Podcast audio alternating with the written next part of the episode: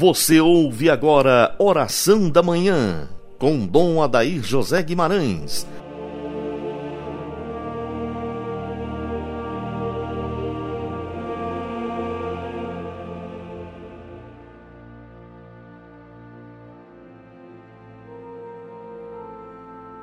Cristo vive, Cristo reina, Cristo impera. Amado ouvinte, hoje é domingo, dia do Senhor. Iniciemos nossa manhã orante em nome do Pai, do Filho e do Espírito Santo. Amém.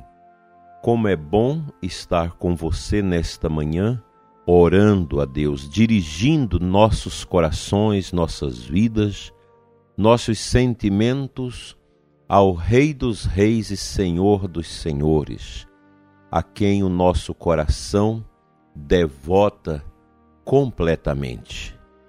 Nada é maior do que Deus neste mundo, porque tudo é obra de Suas mãos. O domingo, dia do Senhor, nos impele a despertar o nosso coração para a Eucaristia, para estar no altar com Cristo, recebê-lo e buscar nele a força que todos nós precisamos para viver de maneira profunda o batismo que nos marcou para a eternidade. Desperta, tu que dormes, o Senhor te chama. Não deixe, prezado ouvinte, que coisas, política, campanha política te impeça de ir à missa nesse dia tão importante. E você, candidato a vereador, a vice-prefeito, a prefeito, você que se diz católico, você está indo à missa? Você tem o costume da missa? Também é um pouco chato para aquele candidato que se diz católico que nunca vai à igreja somente no tempo da eleição.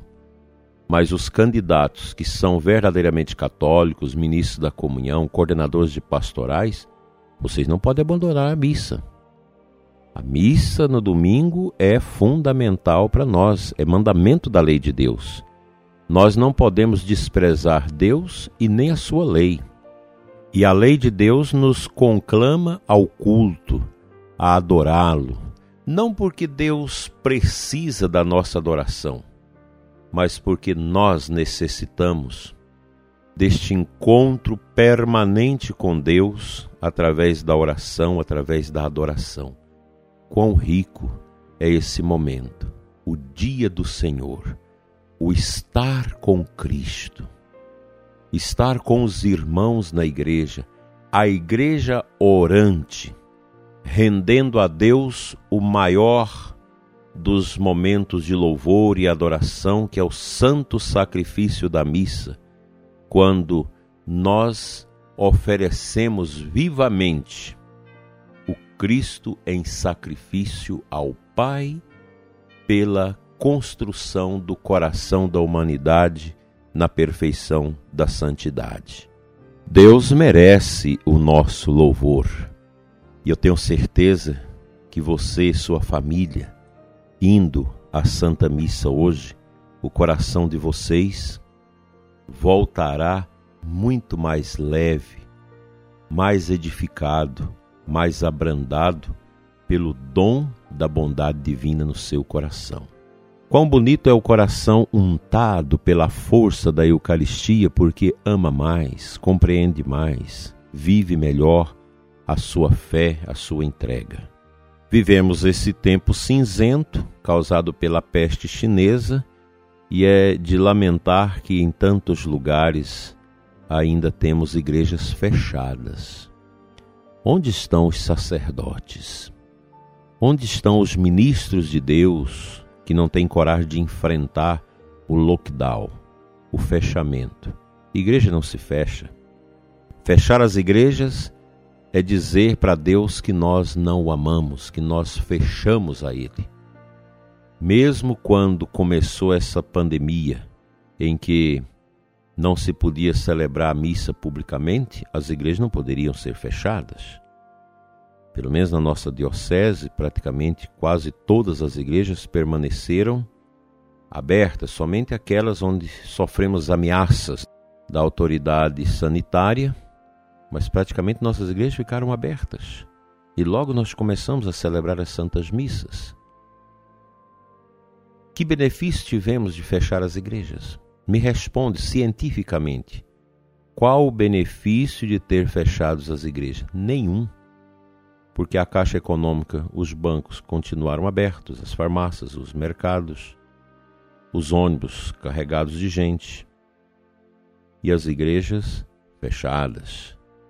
Qual foi o benefício? Nenhum. Nossas igrejas são lugares seguros para a celebração. Você pode vir, você tem lá o álcool em gel, você tem os distanciamentos. A igreja não favorece a contaminação. Isso é ignorância pensar que as nossas igrejas são lugares de proliferação da peste. Não é. Vamos à igreja, vamos parar com esse medo. Mesmo os idosos que têm condição de locomover-se, pode ir tranquilo, vai com todos os seus cuidados, com todos os distanciamentos, alguém da família leve. Os que mais sofrem com a ausência da missa são os idosos, que a vida toda é gente de missa diária, agora não pode ir à missa. Mas o mais duro, o mais triste é pensar que no Brasil ainda existe lugares que as igrejas estão fechadas.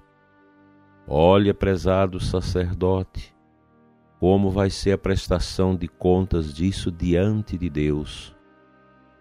Tem bispo que às vezes obedece mais à autoridade sanitária do que às exigências espirituais. Além de que muitos decretos de dioceses foram piores, mais duros do que dos próprios governantes, fechando tudo.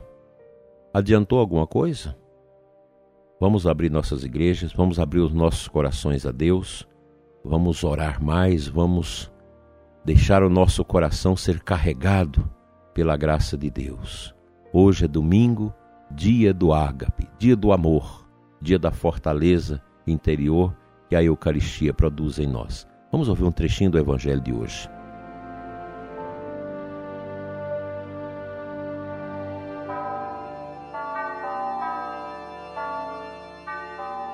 Evangelho de Mateus 22, 34 a 42, no versículo 36 ao 39, nós temos o seguinte: Mestre, qual é o maior mandamento da lei? Jesus respondeu: Amarás o Senhor teu Deus de todo o teu coração, de toda a tua alma e de todo o teu entendimento. Esse é o maior e o primeiro mandamento. O segundo é semelhante a esse: Amarás a teu próximo como a ti mesmo. Veja que a resposta de Jesus a esse seu interlocutor é uma resposta poderosíssima. O primeiro direito de amor nós temos que entender que é a Deus.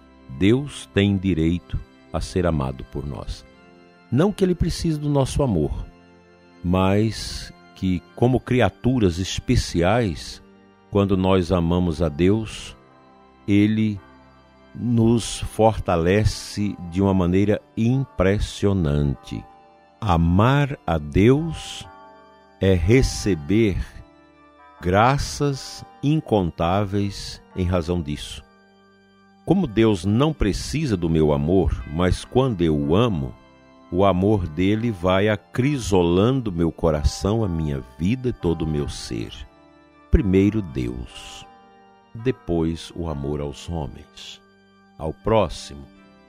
Nada pode ocupar o lugar de Deus na nossa vida, porque seria uma baita de uma idolatria. No lugar de Deus, nada. Nem pessoas, nem coisas, nem ideias, nem situações. Porque Deus é tudo.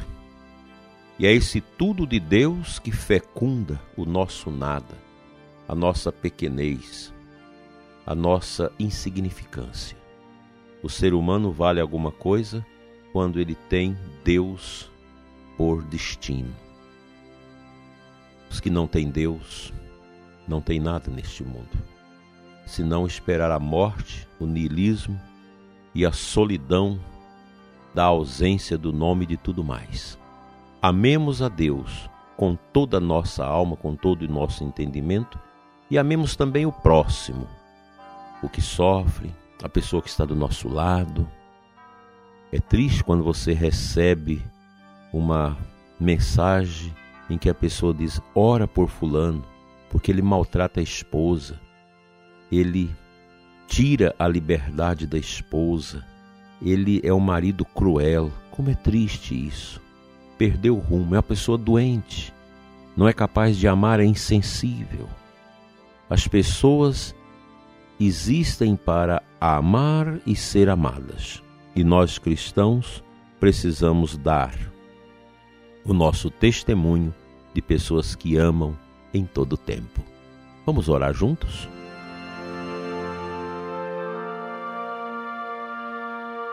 Pai Santo, eterno Deus, nós te adoramos nesta manhã bonita de domingo, Senhor, e te entregamos todo o nosso ser, toda a nossa vida.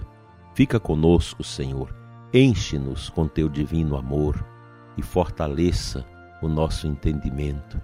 Dai-nos, Senhor, um domingo abençoado, um grande amor pela nossa família, pelo próximo. Limpa-nos, Senhor, de todos os desejos errados, de todos os apegos desordenados que impedem o nosso amor livre e profundo a Ti, Senhor. Fica conosco, hoje e sempre. Amém.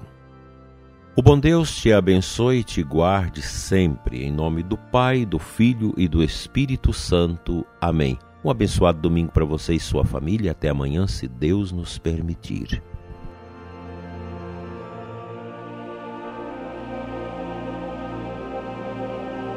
Você ouviu Oração da Manhã com Dom Adair José Guimarães, Bispo da Diocese de Formosa, Goiás.